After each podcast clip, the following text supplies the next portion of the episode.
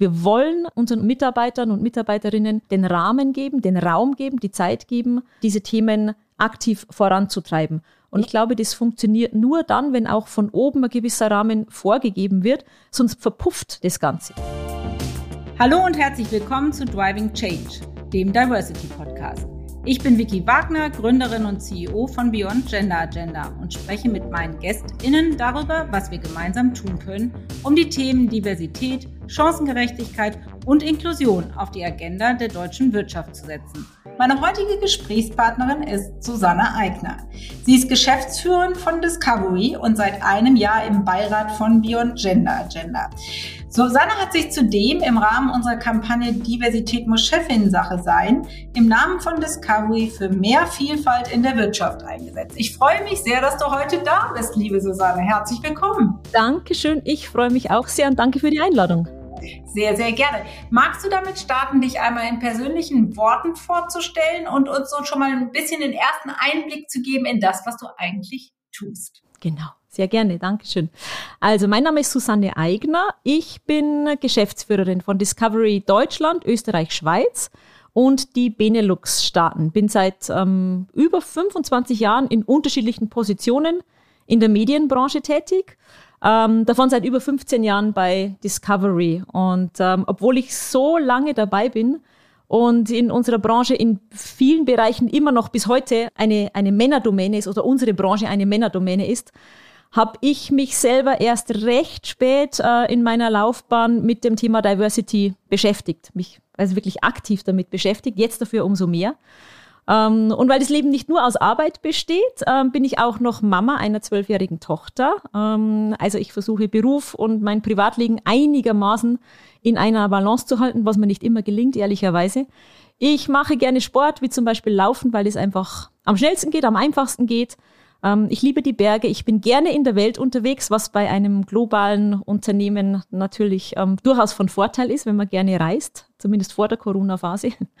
ähm, aber ich komme auch sehr, sehr gerne wieder zurück in meine Heimat ähm, und das ist der Bayerische Wald. Herrlich, hört sich schön an. Man bekommt richtig Lust ähm, auf Berge und äh, ja, draußen sein.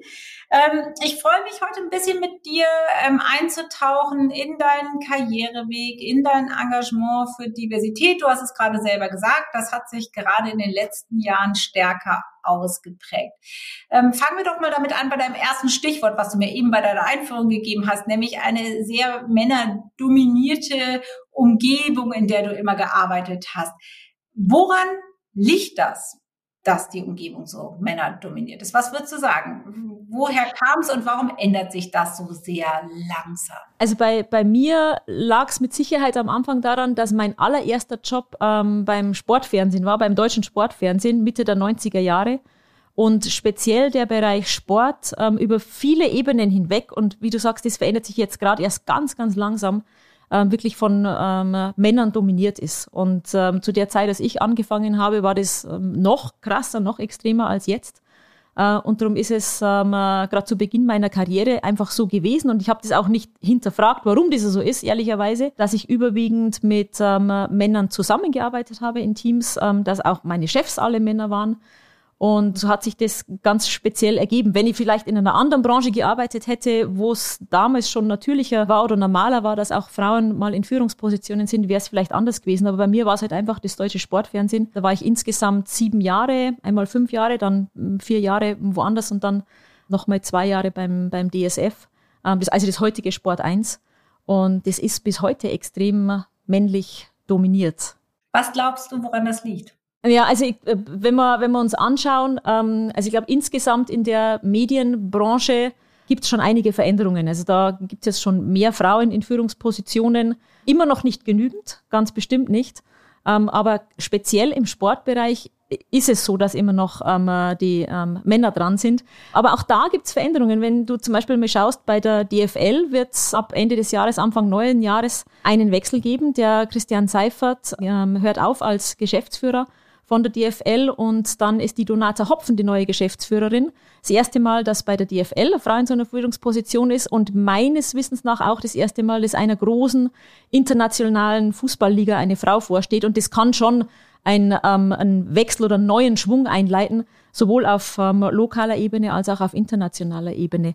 Ansonsten, wenn ich Discovery selber anschaue, jetzt mal ähm, den Sportbereich ähm, außen vorgenommen, wir haben ja unterschiedlichste Sender. Wir haben äh, neben Eurosport, was Teil ist von unserer Familie, auch Frauensender TLC, Home and Garden TV. Ähm, wir haben D-Max als Männersender und noch viele andere Sender. Und ähm, insgesamt ist es bei Discovery durchaus so, dass äh, viele Frauen in Führungspositionen sind. Ähm, wir haben zum Beispiel mehr als 50 Prozent, 53 Prozent, glaube ich, sind es Frauen international in Managementpositionen. Ähm, also für uns als internationales Unternehmen ist das Thema durchaus schon, schon gelebt ähm, und in Anführungsstrichen normaler. Ähm, in einzelnen Teilbereichen ist es aber sogar schwierig, dass du überhaupt Bewerberinnen bekommst. Also speziell, wenn wir zum Beispiel für Eurosport einen Redakteur, Schrägstrich Redakteurin suchen, da sind die Bewerbungen Minimum 90, 95 Prozent ähm, von Männern, die reinkommen. Also ich glaube, Frauen haben da in manchen Bereichen immer noch selber auch selber Sperre im Kopf, dass sie sagen, äh, kann ich das, will ich das, ähm, äh, ist das überhaupt was für mich? Ja, das ist ja so ein bisschen immer die ähm, Henne-Ei-Diskussion, ja. Was ist zuerst, was kommt danach? Also ähm, ist, ist die Sperre im Kopf, weil man sich es einfach nicht vorstellen kann, weil es über Jahre so tradiert männlich besetzt wurde, oder ist die Sperre eben im Kopf? Also es ist immer so die Frage. Und äh, habt ihr eine Idee? Habt ihr schon Themen, wie ihr daran arbeitet, dass äh, mehr Bewerberinnen sich auch trauen? Also wir, wir haben tatsächlich ein paar äh, Themen uns auf die Fahne geschrieben und eines davon ist, ähm, ist Talent Management und Talent ähm, Recruitment, daran zu arbeiten.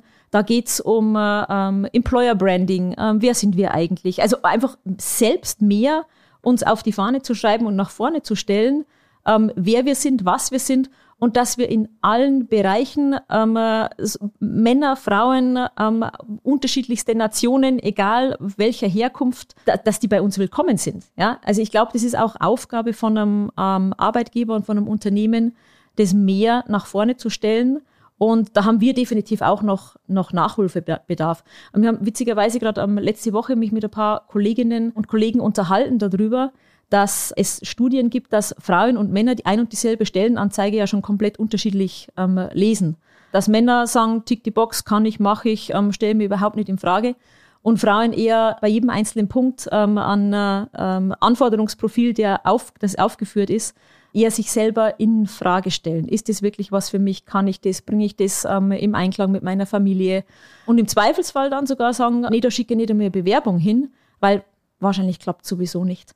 Und ich glaube, wenn wir das schon einmal ein bisschen ändern könnten, alle miteinander, die Frauen zu ermutigen, sich zu bewerben, auch auf vermeintliche Männerdomänen, dann wäre schon mal viel geholfen. Aber da ist noch ein langer Weg bis dahin, glaube ich. Aber umso wichtiger ist es, darauf aufmerksam zu machen. Und ihr habt ja 2020 auch das Programm Mosaik gestartet, wo es darum geht, Diversität, Chancengerechtigkeit und Inklusion noch, noch intensiver zu fördern. Wir haben jetzt viel über das Geschlecht gesprochen. Du hast es aber eben selber geöffnet, das Thema Vielfalt ist ja nun viel, viel mehr als rein die geschlechterbasierte Diskussion und Auseinandersetzung. Was steckt hinter Mosaik und was genau habt ihr euch vorgenommen? Mhm. Also vielleicht noch mal einen Schritt früher anzufangen. Ähm, die Vielfalt ist für Discovery global schon seit langem ein sehr, sehr wichtiger Bereich und ist Teil unserer Unternehmenskultur und auch in unseren Unternehmenswerten fest verankert. Und 2020 sind wir dann noch einen Schritt weiter gegangen, nämlich auf Initiative und mit Unterstützung wirklich des Top-Managements. Ich glaube, solche Themen können auch nur funktionieren beim großen Unternehmen, wenn es vom Top-Management in die Organisation reingetragen wird und mitgetragen wird, weil das natürlich schon Prozesse auch anstößt, ähm, die Veränderungen mit sich bringen.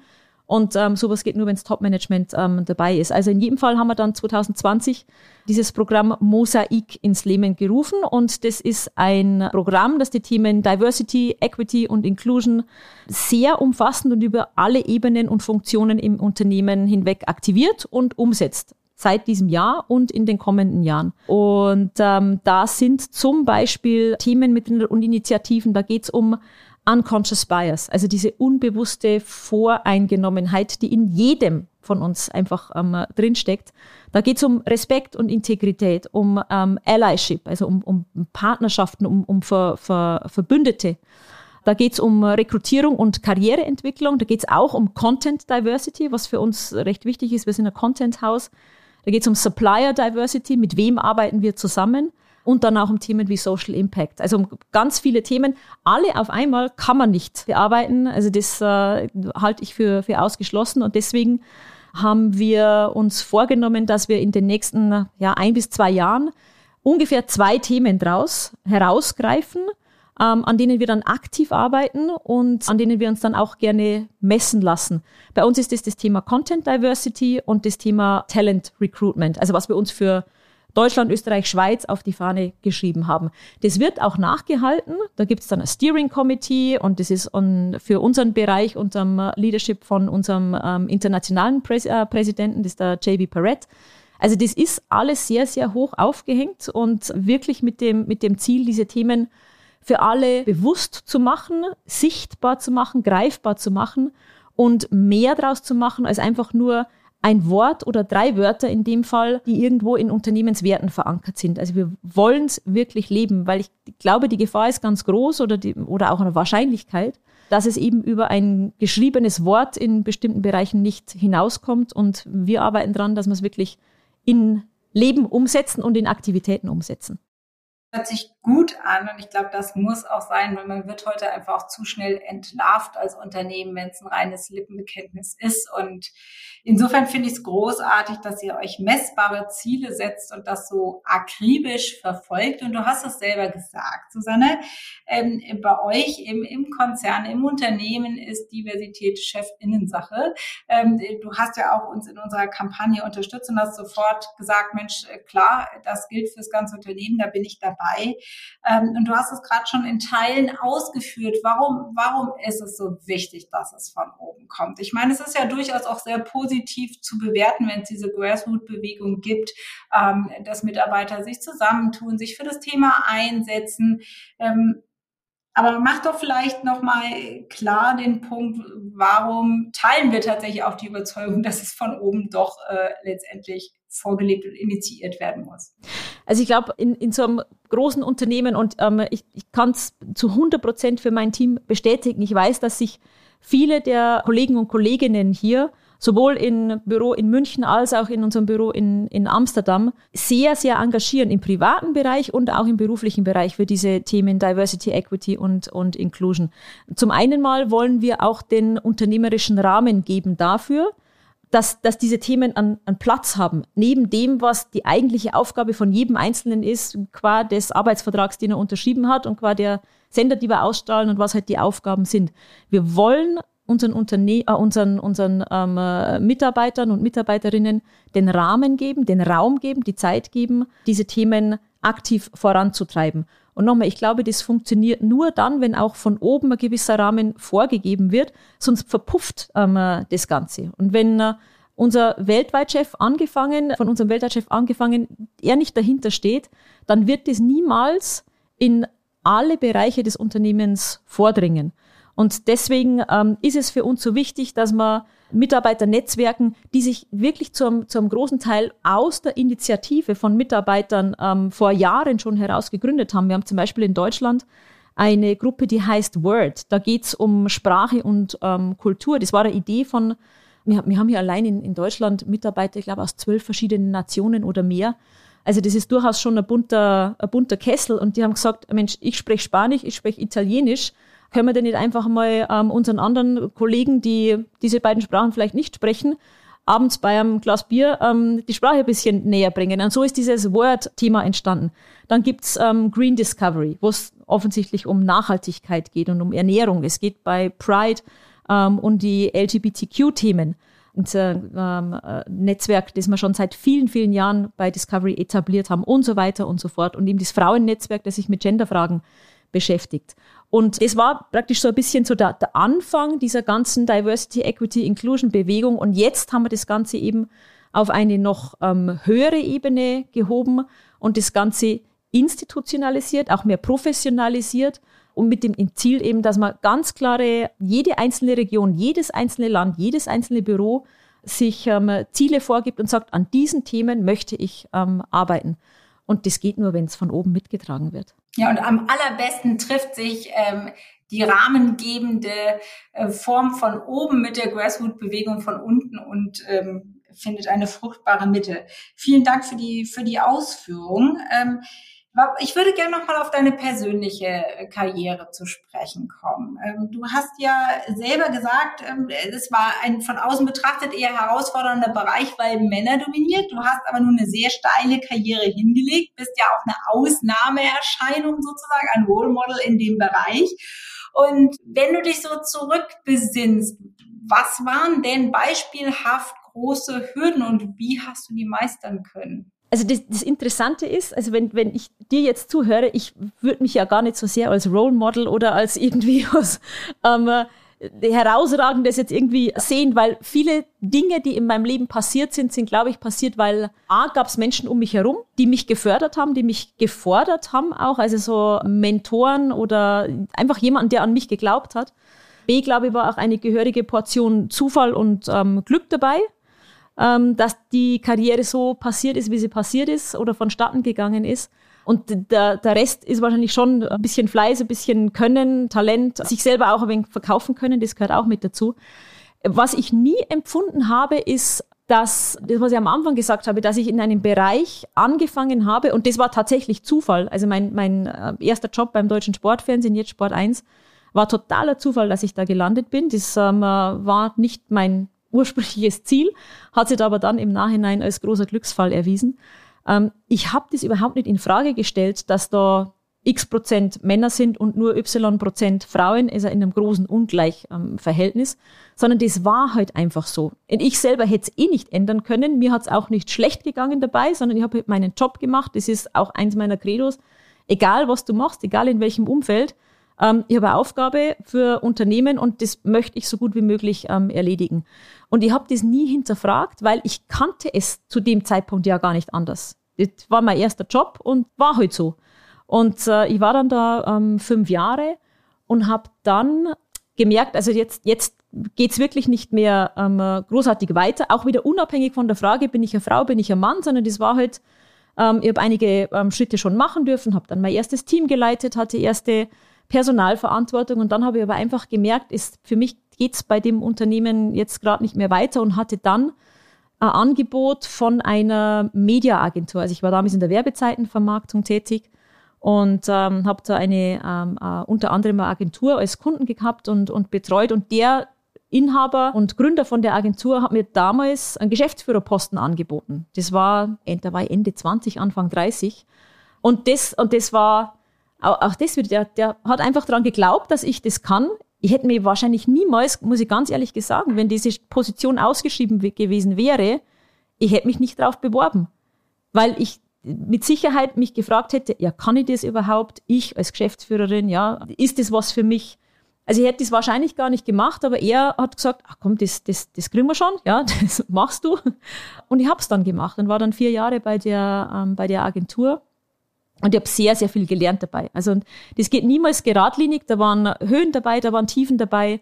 Ich habe in, in jeglicher Hinsicht mich ähm, weiterentwickeln können und ähm, durfte auch viel ausprobieren. Das war im Übrigen auch das große Glück damals beim deutschen Sportfernsehen, ähm, dass wir einfach viel probieren konnten, viel testen ähm, konnten, uns wirklich in alle Richtungen entwickeln. Und das Netzwerk vom, vom damaligen DSF, und die sind immerhin 25 Jahre her, das besteht bis heute noch. Und die Leute sind in unterschiedlichsten Positionen.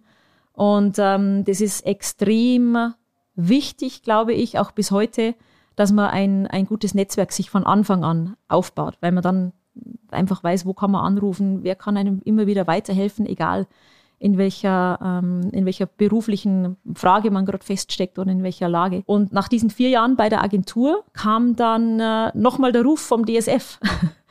und ich war dann nochmal zwei Jahre bei diesem, bei diesem Sender und ähm, war dann Mitglied der Geschäftsleitung. Bis heute als erste und einzige Frau nach meinem ähm, Wissensstand bei dem Sportsender. Aber auch da war es wieder so, ich ihr habt es immer noch nicht hinterfragt, warum da so viele Männer sind und warum ich wieder die einzige Frau bin.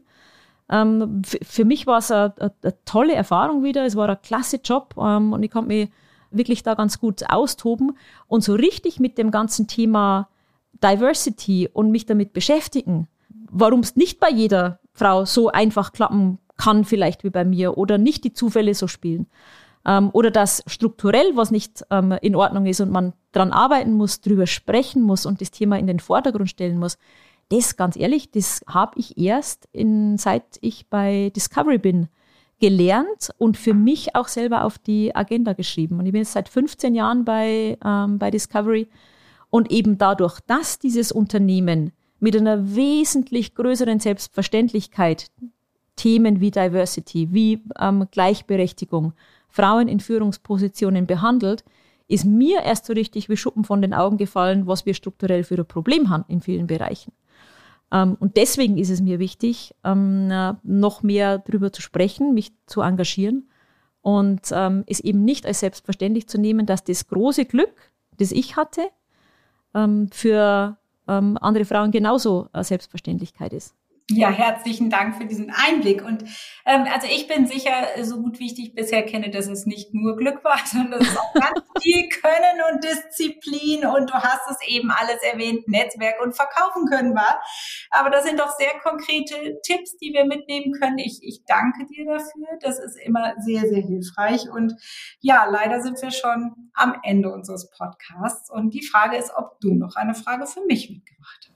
Ja, habe ich. Und zwar würde mich interessieren, weil ja die Bundestagswahl noch nicht so ganz lange her ist und wir tagtäglich uns jetzt auch mit Themen beschäftigen, die die Politik ähm, regeln soll oder vielleicht auch nicht. Und deswegen ist die Frage, ob du glaubst, dass die Politik noch striktere Vorgaben im Hinblick auf Chancengleichheit und Diversität machen sollte oder muss, oder ob das eher eine Selbstverpflichtung, eine freiwillige Selbstverpflichtung vielleicht auch ist, ähm, der Unternehmen? Ja, vielen Dank für diese spannende Frage. Und ich bin tatsächlich, weil man bekommt oft die Quote Frau, Frau, Frauenquote Ja oder Nein Frage gestellt. Die ist aber nun viel weiter gestellt und ich danke dir dafür.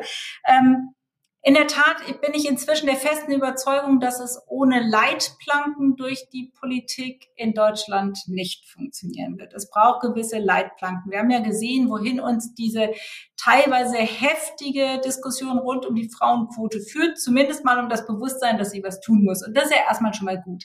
Ganz generell, ich persönlich, ähm, ich bin ein Verfechter einer zeitlich begrenzten Quote, also um wach zu rütteln, um einen Pfad vorzuzeigen und um die Stoßrichtung vorzugeben. Ähm, wir haben uns aber selber ja in unserer aktuellen Studie sehr intensiv nochmal mit dem Status quo der deutschen Wirtschaft auseinandergesetzt und sind da tatsächlich zu der Folgerung und auch Forderung gekommen, dass Unternehmen sich zu einer Diversity-Quote selbst verpflichten sollten. Also das heißt tatsächlich sich mal ein Bild des Status quo des Unternehmens zu verschaffen. Also wie sieht die Diversität über alle Dimensionen und alle Hierarchieebenen aus? Daraus äh, konkrete Ziele abzuleiten und sich eine äh, Diversitätsquote eben über alle Dimensionen zu setzen. Nicht nur eine Frauenquote, aber auch keine dezidierte Quote in den einzelnen Bereichen, weil das würde uns einfach überfordern, sondern zu sagen, gut, wir wollen für mehr Diversität stehen und wir nehmen uns vor, in den nächsten zwei oder drei Jahren wird Folgendes passieren, das zu untermauern mit den Rahmenbedingungen. Du hast es eben selber gesagt. Dafür braucht es das Commitment der CEO, des CEOs, zu sagen, ihm auch die Rahmenbedingungen zur Verfügung zu stellen, dass das eben möglich ist. Also insofern, ähm, Vorgaben durch die Politik, Leitlinien, Vereinfachungen, wie zum Beispiel ganz konkret Abschaffung des Ehegattensplittings, all das sind sicherlich Themen, die hilfreich sind und zielführend sind. Ansonsten bin ich ein großer Freund von Eigenregulierung, aber sie muss halt auch passieren. Gut, vielen Dank für diese Antwort. Ja, sehr, sehr gerne. Vielen Dank für deinen Besuch bei uns und vielen Dank für das schöne Gespräch, liebe Susanne. Dankeschön. Ich freue mich, dass ich da sein durfte. Herzlichen Dank. Ich hoffe, euch hat diese Folge von Driving Change, dem Diversity Podcast, gefallen. Neue Folgen gibt's immer donnerstags. Und damit ihr keine Folge verpasst, abonniert uns gerne auf allen gängigen Podcast-Plattformen und folgt uns auf LinkedIn, Instagram und Twitter. Falls ihr Ideen habt, welche GästInnen ich einmal in unserem Podcast einladen soll, macht doch gerne einen Vorschlag. Ich freue mich darauf und immer über euer Feedback. Bis zum nächsten Mal, eure Vicky.